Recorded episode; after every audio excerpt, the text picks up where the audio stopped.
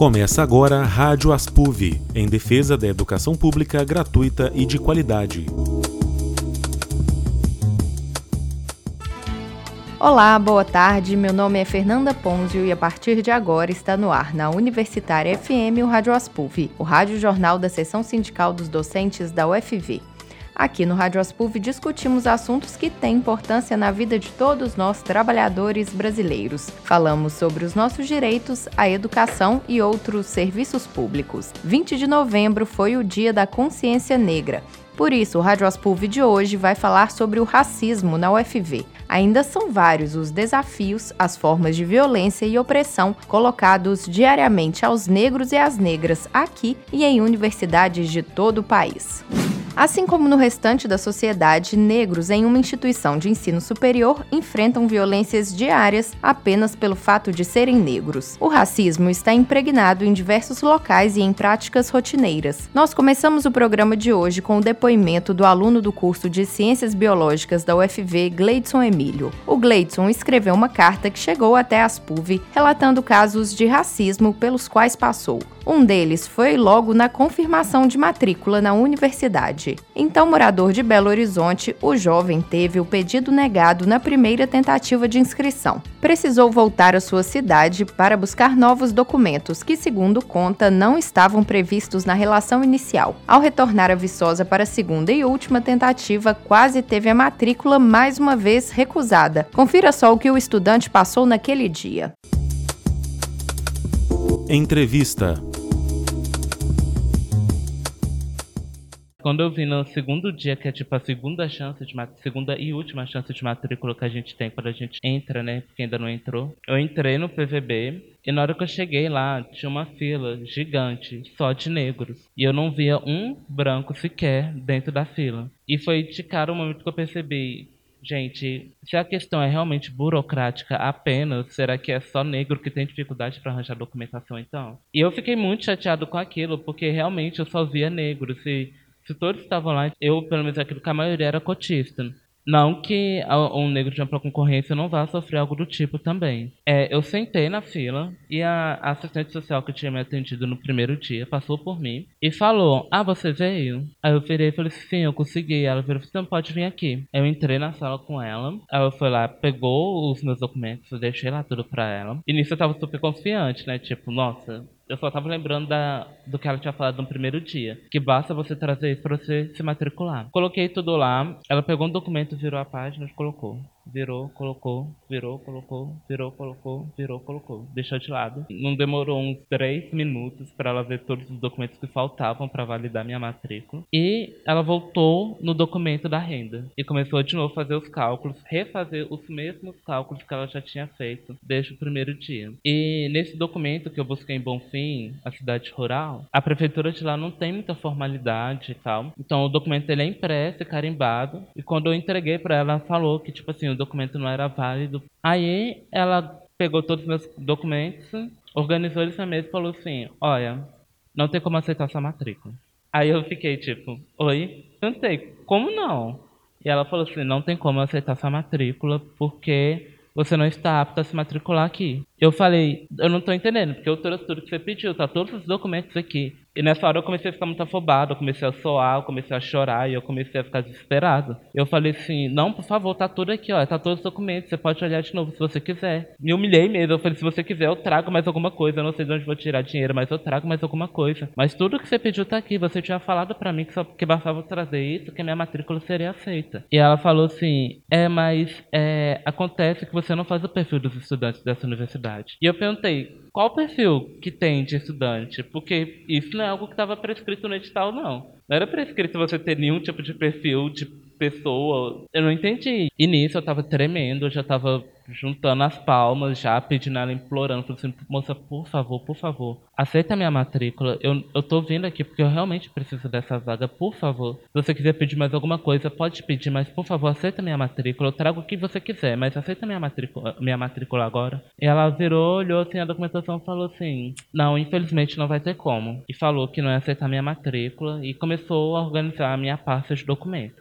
Aí veio uma outra assistente social e passou por trás dela E isso já tinha dado até o horário de acabar as entrevistas. E ela, a outra assistente social perguntou: você vai almoçar agora e tal? E ela falou que não ia porque ela estava fechando o meu caso. Aí a outra assistente perguntou: ah, mas qual que tá sendo o problema? Aí ela mostrou os documentos para outra assistente, falou assim: eu não sei se ele está apto a se matricular e tal. Olha só a documentação dele. Aí a outra assistente virou pra ela e falou assim, não vejo problema nenhum. Se você suspeita, se você tá realmente achando que tem algum problema em aceitar a matrícula dele ou você não aceita a vaga dele como cotista, pede ele para escrever uma carta aí na sua frente agora, com o nome, a identidade dele e então, diferente de muita gente, eu não tive essa coisa de festejar a minha entrada na universidade e tal, porque foi algo muito desgastante, foi algo muito assim chato, sabe, frustrante. Então, eu não tive felicidade nenhuma, não comemorei, não festejei nem nada, eu só peguei o bilhete e saí da sala. Já tinha sido assim, não tive felicidade nenhuma em me matricular, porque foi uma coisa extremamente humilhante, a ponto de eu ter que juntar palmas juntas para implorar pela minha matrícula, sabe? Rádio Aspuv Em relação a esse episódio da matrícula que nós acabamos de ouvir, a denúncia vai ser formalizada à universidade. O Gleidson está recebendo também assistência e orientação de integrantes de movimentos sociais, estudantis e sindicais para que todas as medidas cabíveis sejam tomadas. Além do Gleidson, ao longo deste mês de novembro, a Aspuv ouviu outros estudantes e professores sobre como é ser negro na UFV. Os depoimentos estão disponíveis em nossa página do Facebook. O endereço é o facebook.com aspuv. Entre lá e confira. Os casos de racismo são uma constante não só na UFV, mas também nas outras instituições de ensino superior do país. Em uma busca rápida pela internet, encontramos vários outros episódios que ganharam alguma repercussão na imprensa. Na Fundação Getúlio Vargas, em São Paulo, um aluno foi fotografado sem consentimento e a imagem foi reproduzida em redes sociais acompanhada por comentários como escravo. No Instituto Federal de Ciência e Tecnologia, também em São Paulo, um professor fez a seguinte postagem, abre aspas, aspas. Odeio pretos e pardos falando muito alto e comendo de tudo por muito tempo em bandos. Fecha aspas. Na Universidade de Santa Cruz do Sul, no Rio Grande do Sul, um estudante encontrou e fotografou frases racistas e de incitação à violência escritas em um banheiro da instituição. Eram frases do tipo morte aos negros e fim das cotas para eles. Esses são só alguns pouquíssimos exemplos em um universo ainda marcado por várias violências e opressões. O próprio acesso acesso ao ensino superior começou a ser democratizado nos últimos anos, mas ainda evidencia uma enorme desigualdade. O percentual de jovens negros que chegam a essa etapa de ensino quase dobrou nos últimos 10 anos no país, segundo dados do Instituto Brasileiro de Geografia e Estatística, o IBGE. 5,5% dos negros entre 18 e 24 anos cursavam uma graduação em 2005, um ano após a implementação de ações afirmativas como as cotas. Em 2015, esse número chegou a 12,8%. Só que esse percentual ainda representa menos da metade do de jovens brancos nas universidades nesse mesmo ano, que era de 26,5%. Em programas de mestrado e doutorado, o número de estudantes negros também cresceu. Passou de 48,5 mil em 2001 para 112 mil em 2013, de acordo com a Pesquisa Nacional por Amostra de Domicílios. Mesmo assim, eles representavam apenas cerca de 29% dos pós-graduandos do país. Nós procuramos o registro escolar da UFV para saber o número de negros matriculados na graduação e na pós-graduação. Fizemos o contato por telefone e por e-mail, mas a nossa solicitação não foi respondida. Poucos estudantes de graduação, poucos de pós e poucos professores. Na UFV, a pesquisa Docentes Negros e Negras no Mundo dos Homens Brancos, feita pelo cientista social Flávio Conceição, revelou que menos de 2% dos professores de graduação da universidade são pretos e cerca de 6% deles são pardos. Para discutir essas questões, o repórter Matheus Mota conversou com o professor Sales Augusto dos Santos. Entrevista Meu nome é Sales Augusto dos Santos, é, sou graduado, tenho mestrado, doutorado e pós-doutorado em Sociologia. Fiz tanto a graduação como mestrado e doutorado na Universidade de Brasília e o pós-doutorado na Brown University em Rhode Island, nos Estados Unidos. Quem são os negros na universidade? Eles ocupam todos os espaços, desde estudantes, técnicos administrativos, professores quais são suas origens também? Para te dar um exemplo, em 2006 eu orientei uma dissertação de mestrado, cujo aluno foi o Flávio Divino, das Ciências Sociais, e nessa dissertação ele fez o levantamento de professores aqui da UFV por cor ou raça de acordo com as categorias do IBGE, das cinco categorias do IBGE, que são preto, pardo, branco, amarelo e indígena. No levantamento do Flávio, o que, que ele constatou? 86% dos professores da universidade naquela época eram brancos, 6,5% eram pardos. 2% eram pretos, aproximadamente 2%, na realidade 1,74%. 5,45% não foram identificados. Da perspectiva do corpo docente, você já percebe que essa é uma universidade branca, né? majoritariamente branca.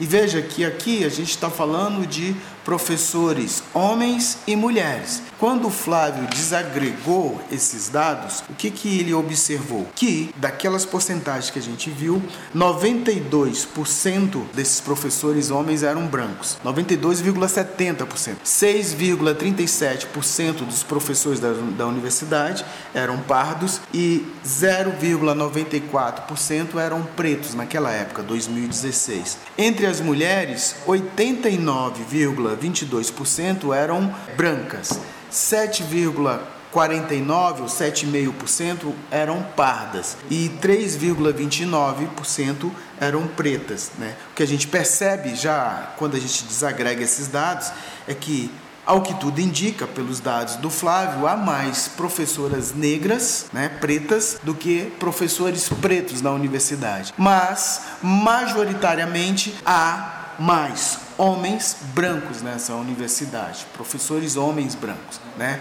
É, e não é à toa que ah, ah, o título da dissertação do Flávio é Docentes Negros no Mundo dos Homens Brancos. Mas é, isso não significa que não haja negros na Universidade Federal de Viçosa. Muito provavelmente, a grande maioria dos negros está na parte de serviços, especialmente nos serviços terceirizados.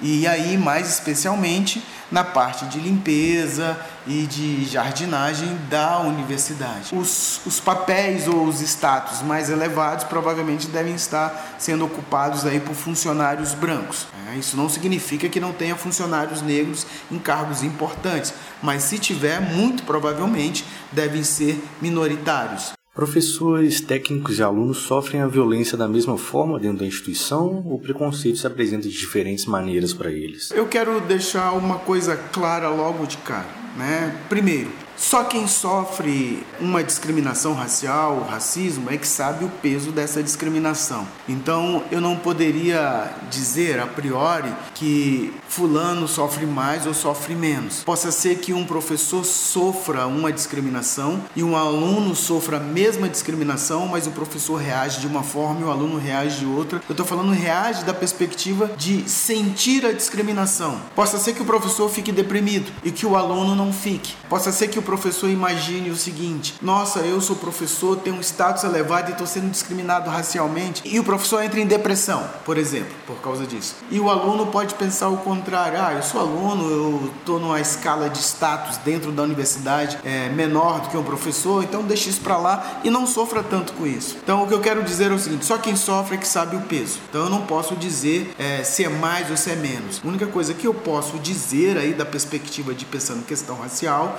é de que qualquer discriminação racial é dramática, é inaceitável e é um crime, segundo ah, não só o que consta na Constituição, mas o que consta na Lei 7.716 de 1989, a chamada Lei CAO. Então, discriminação racial é crime. Mas veja, você está numa universidade em que as hierarquias são bem estabelecidas, existem papéis de alunos, papéis de técnicos e papéis de professores. E entre os professores e entre os próprios técnicos tem diferenças e entre os próprios alunos. Uma coisa é aluno de graduação, outra de mestrado e outra de doutorado, ou como essa universidade aqui eu percebo, isso é bem marcante entre eles, é, especialmente no, no alojamento estudantil. Uma coisa é ser calouro, outra coisa é ser veterano no alojamento, existem essas hierarquias. Os técnicos, da mesma forma, uma coisa é ser atendente de serviços gerais, outra é ser servidor de nível médio, outra é ser servidor de nível superior. Professores, a mesma lógica. Uma coisa é ser professor assistente, que é mestre, outra coisa é ser professor adjunto, que é doutor, e entre os adjuntos, né, entre os doutores, você ainda pode ter aqueles que são associados e são titulares, então você tem que considerar tudo isso para poder fazer uma avaliação. Bom, dessa perspectiva, se a gente pensar nessas hierarquias que existem na academia, muito provavelmente o elo mais frágil aí são os alunos. Mas eu não posso te afirmar que o aluno sofre mais do que o professor. O que a gente pode afirmar é que aluno sofre racismo e pratica racismo. Professor sofre ou pode sofrer racismo, assim como também pode praticar ou pratica racismo. Técnico do mesmo jeito. Até porque todos nós somos seres humanos. A universidade não é uma ilha isolada, né? Da sociedade. Então, se essa sociedade é uma sociedade racista e é, os dados do próprio governo brasileiro demonstram isso de várias formas, isso se reflete aqui na universidade também. Em relação aos autores e referências bibliográficas, os autores negros são utilizados da mesma maneira, dentro de todos os campos de pesquisa, eles são referências ou ainda tem um certo afastamento, talvez as pessoas negras sendo utilizadas principalmente como objeto de estudo e principalmente quando se aborda questões sociais, raciais sociais e das periferias. Bom, os dados que eu já te passei, por exemplo, aqui da própria universidade, já indica é, a quantidade de intelectuais negros que nós temos na sociedade brasileira. A gente pode ter uma noção. A gente pegou os dados aqui.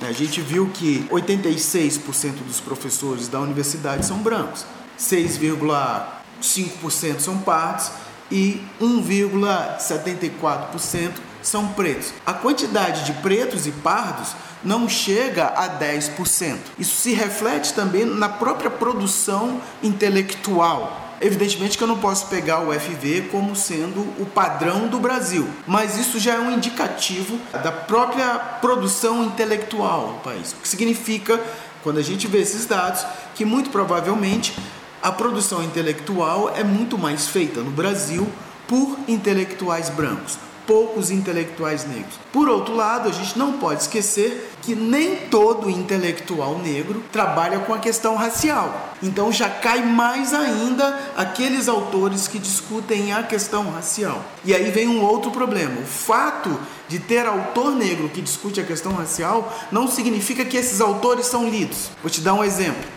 Hoje se fala muito, especialmente na área de gênero, começa a se discutir muito o papel das feministas negras, da necessidade de você articular a discussão de gênero com a discussão racial e a discussão de classe. E hoje algumas feministas começam a incorporar essa discussão. Em 1984, esse texto tenho registrado na cabeça, a Lélia Gonzalez, uma intelectual negra, já falava dessa necessidade. Raramente as feministas brasileiras incluíam a Lélia Gonzalez na sua bibliografia. Os autores negros que trabalham com a questão racial são muito poucos lidos quando são lidos. Esse é um exemplo clássico. Por outro lado, é, muito recentemente no Brasil, houve a obrigatoriedade de alguns temas relacionados à questão racial, como, por exemplo, a Lei 10.639, que foi alterada pela Lei 11.645, que obriga o ensino da história e cultura afro-brasileira, assim como da história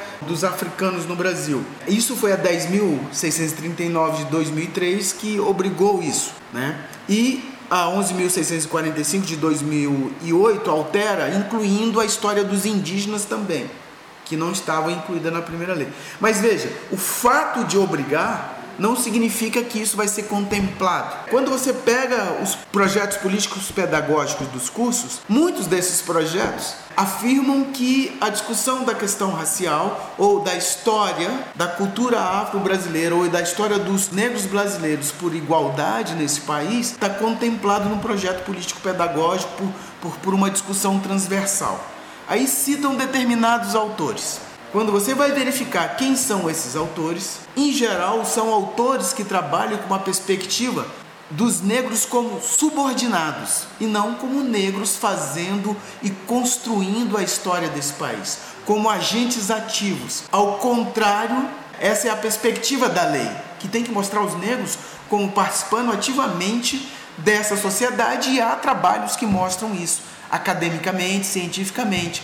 Então, dessa perspectiva, os autores negros, ou mesmo a discussão sobre a questão racial, independente de ser autor negro ou branco, é muito pouco discutido, não só na historiografia brasileira, mas nas ciências sociais de uma maneira geral. Se na historiografia e nas ciências sociais é assim, imagine nas ciências biológicas, nas ciências exatas, nas ciências lá da, na área de saúde, medicina. Então, isso praticamente não existe nessas áreas. Apesar de representarem a grande maioria da população, há uma cobrança diferente em cima de pardos e pretos para além de uma ideia de impossibilidade do acesso à universidade, há também um constante questionamento quanto à sua capacidade produtiva na academia, inclusive quanto à política de cotas, com um discurso do, do mérito de que um cotista talvez pode ter uma nota menor do que uma, uma pessoa de ampla concorrência entrar na frente dessa pessoa. É, como você vê essa relação e como você vê a política de cotas? Primeiro, é, vamos esclarecer uma coisa assim, sobre essa discussão. As cotas são para pretos, pardos, melhor, as subcotas porque a lei 12.711 de 2012, que é a lei das cotas, é para alunos de escolas públicas. Então, o critério de entrada é escola pública, né? não é um critério de entrada para pretos, pardos e indígenas. E muito recentemente foram incluídos os deficientes. Então, é bom que a gente registre isso. Com relação à, à discussão das cotas, aí a gente tem que dividir por pontos. Primeiro ponto, universidades que se recusavam a fazer inclusão social ou, de uma perspectiva racial, inclusões raciais, jamais teriam a quantidade de negros ou de pretos pardos, inclusive indígenas, como tem hoje, sem a lei 12.711, ou seja, sem a lei de cotas. Então, nesse sentido, essa lei foi fundamental para modificar a composição racial das universidades em termos de alunos. Né? Não estava na UFV, mas eu tenho absoluta certeza, porque isso é experiência nacional, que com a lei das cotas entrou uma quantidade maior de alunos pretos, pardos e indígenas, e agora está entrando alunos deficientes. Então, o que estava sendo discutido aí, começava a, a, a, questionar, e a questão do mérito, e a questão do mérito. Bom, o que, que é o mérito? Ninguém discute o que é o mérito. Essa é uma pergunta interessante, como se o mérito fosse algo naturalizado. Se o mérito fosse algo natural, o que é mérito aqui no Brasil seria mérito nos Estados Unidos, mérito na França, mérito na Argentina, mérito em qualquer lugar do mundo. Não, mérito é uma construção social. Cada sociedade diz para ela mesma o que, que é mérito e, no caso, mérito para entrar na universidade. Por exemplo, no Brasil, historicamente, antes do Enem, o mérito era fazer o vestibular. Era uma nota que dizia quem tinha ou quem não tinha mérito. Só que nós, no Brasil, adoramos falar que as melhores universidades do mundo são as universidades estadunidenses, como Harvard, MIT, né? ou Michigan. Acontece que, pegando o exemplo mesmo de Michigan, para você entrar numa universidade top dessa lá nos Estados Unidos, você não depende só da sua nota da prova, seria o vestibular. Você depende da nota da prova, você depende da, de algumas qualificações, inclusive esportivas, você depende se a sua família doou ou não doou dinheiro para a universidade, ou seja, há uma série de fatores que, reunindo, inclusive com a nota que você obtém fazendo a prova, te habilita a entrar na universidade. Enquanto que aqui no Brasil era só a nota. Então perceba que o mérito não é algo natural, que cada sociedade constrói o seu mérito. O que significa que, quando se estabeleceu cotas no Brasil, nós estávamos repensando o nosso mérito. Nós podíamos requalificar esse mérito. Mas, independente disso, de repensar o mérito como a gente repensou, incluindo cotas, a gente pode pensar o mérito de acordo com o que era estabelecido antes. E aí, uma perguntinha. Há uma vaga para medicina, tá certo? Suponha que há uma vaga. Há dois candidatos, um de escola pública e um de escola privada. E só tem uma vaga. Antes de continuar o raciocínio, eu vou te fazer uma pergunta. Quantos por cento você acha que um aluno de escola pública normal é, é, de conteúdo que cai no Enem ou no, no, antigo vestibular que ele estudou quando ele vai fazer a prova, quantos por cento do, do conteúdo ele obteve? 100% do conteúdo ou 70, 80, 90, 100, 50%, 30? 80 é exagerado para nível de Brasil. Mas vamos supor que seja 80 e 100% para uma escola privada. Vamos admitir esses dados. Suponha que na hora de fazer a prova só tem essa prova, só tem uma vaga de medicina. O aluno da escola pública obteve 80 na prova, tirou 8. E o aluno da escola privada tirou 9 na prova. Quem tem mais mérito aqui? Se fosse um mérito da nota, da nota, só da nota, seria o de escola privada, porque tirou 9 acima de 8.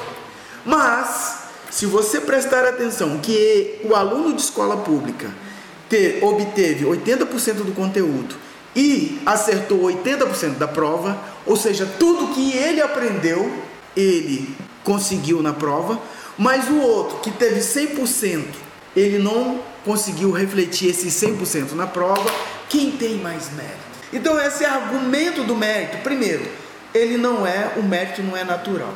Segundo, mesmo dentro desse argumento, a gente pode questionar esse mérito por esse exemplo simples, sem considerar outros fatores. Uma pesquisa feita pelo professor Mazon, salvo engano em 2008 ou 2009, muito provavelmente em 2009, ele fez pesquisa com alunos de escola pública. Salvo engano, ele fez essa pesquisa em mais de 4 mil escolas. Entre outras coisas, o que ele percebeu? Há dois fatores muito fortes em escolas públicas: discriminação de pessoas com deficiência e discriminação racial. O que afeta o desempenho dos alunos. Por que, que eu estou trazendo essa informação? Porque alguns dos argumentos contra as cotas raciais, especialmente, é de que ah, não há racismo na, na prova do vestibular. A prova é igual para todo mundo, mas há racismo na formação dos alunos e isso afeta o desempenho dos alunos. Então, essa história do mérito pode ser relativizada. Né? Inclusive o mérito pela nota. Você vai ter alunos de escola pública que têm mais mérito do que alunos de escola privada, mesmo tirando uma nota mais baixa, como essa discussão aí da nota de corte. O que as cotas têm mostrado é que se de fato não houvesse o sistema de cotas, é, muito provavelmente a universidade hoje não teria mudado a composição racial dos seus alunos, ou seja, não teria aumentado a quantidade de alunos pretos, pardos e indígenas. Agora, isso tem implicações para os professores. Como um professor que nunca deu aula, por exemplo, para um aluno surdo-mudo, vai conseguir dar aula para esse aluno? Isso não acontece com relação a alunos pretos, pardos e indígenas. Os professores alegam que eles têm deficiência. Mas mesmo isso, você ainda pode discutir. O que, que eu estou querendo dizer com isso? É que mesmo aquele raciocínio de escola pública e privada, você não pode levar isso a cegas, sendo correto que uma escola privada dá 100% do conteúdo. Bom, o Colune aqui, que é uma escola pública, um colégio de aplicação, provavelmente dá muito mais conteúdo que cai no, no Enem do que muitas escolas privadas pelo Brasil afora. Entende o raciocínio? Que significa que nem toda escola pública é ruim. Mas o Colune não é um bom exemplo de se dar, até porque o Colune faz seleção dos alunos, ele já pega os melhores alunos, o que ele faz é manter esses alunos. Penso eu que o desafiador do Colune seria não fazer seleção, e sim sorteio e garantir que no mínimo 50% dos alunos do Colune fossem alunos de Viçosa e aí, os professores do Colune também iam ter que aprender a lidar com esses alunos caso eles tivessem deficiência. Desenvolver tecnologias de ensino e aprendizagem para esses alunos e fazer com que eles sejam tão competitivos na hora de fazer o vestibular como qualquer outro aluno. Acontece que nós, professores em geral, não queremos desenvolver novas modalidades de ensino, novas metodologias de ensino e aprendizagem, porque isso dá trabalho. Isso faz com que a gente tenha que estudar mais, se esforçar mais, não ficar focado só naquilo que a gente está acostumado a fazer. A gente tem que aprender a ouvir mais, ouvir alunos diferentes que têm compreensões diferentes e saber ensinar de forma diferente. Eu citei o caso do Colônio, mas isso se aplica à própria universidade. Não faz sentido um professor, por exemplo, de cálculo, entrar numa sala de aula no primeiro dia e falar: olha, aqui 50% da turma vai ser reprovado. Pelo contrário, um professor deveria era falar o seguinte: se 50% dessa turma tem deficiência, nós vamos fazer com que essas pessoas, ao final do curso, tenham superado todas as deficiências. Eu não estou dizendo que isso é algo que acontece só aqui ou que acontece aqui na Universidade Federal de Viçosa, mas há casos, exemplos nas universidades brasileiras de uma maneira geral. O desafio é nosso, enquanto docente, saber novas metodologias, aprender com os próprios alunos, porque a questão do ensino não é só ensinar, a gente aprende com os alunos. Então, essa discussão das cotas é muito, muito para além das cotas. Não é um, uma discussão de mérito só, como muitos querem fazer. Até porque não se sustenta pelo próprio raciocínio do mérito de chegada. Ou seja, o que, eu estou dizendo de um mérito de chegada? A nota no Enem, a nota no vestibular. Porque também tem um mérito de trajetória, a trajetória daquele aluno.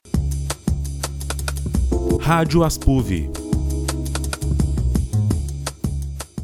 Quer ajudar o Natal de uma criança a ser mais feliz? Participe da campanha Natal Solidário da Aspuv. Uma árvore cheia de cartas destinadas ao Papai Noel está montada em nossa sede. Elas foram escritas por crianças em condição de vulnerabilidade socioeconômica, atendidas pela Pastoral do Menor do bairro Santa Clara, que abrange também os residenciais das Coelhas e Sol Nascente. Os pedidos são basicamente de brinquedos, materiais escolares, roupas e cestas de alimento. Os interessados em participar devem pegar a carta cartinha e entregar o presente com o nome da criança grampeado até o dia 13 de dezembro. Lembrando que a nossa sede fica localizada na casa número 52 da Vila Janete. Participe!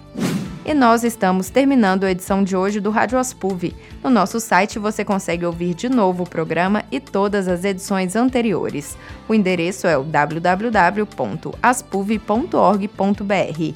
Nos acompanhe também pelas redes sociais facebook.com/aspuv e instagram.com/aspuv. E agora você ainda pode conferir os nossos materiais em vídeo pelo YouTube. É só procurar por Aspuv na barra de pesquisa do site. Desejamos a você uma boa tarde e uma ótima semana. Estaremos de volta no dia 10 de dezembro com a última edição do ano aqui do nosso Rádio Aspuv. Até lá! Rádio Aspuv O Rádio Aspuv é uma produção da Seção Sindical dos Docentes da UFV. Diretor responsável, Edgar Leite de Oliveira. Edição de texto e locução, Fernanda Ponzio. Edição de áudio, produção e reportagem, Matheus Mota. Trabalhos técnicos, Carlos Souza.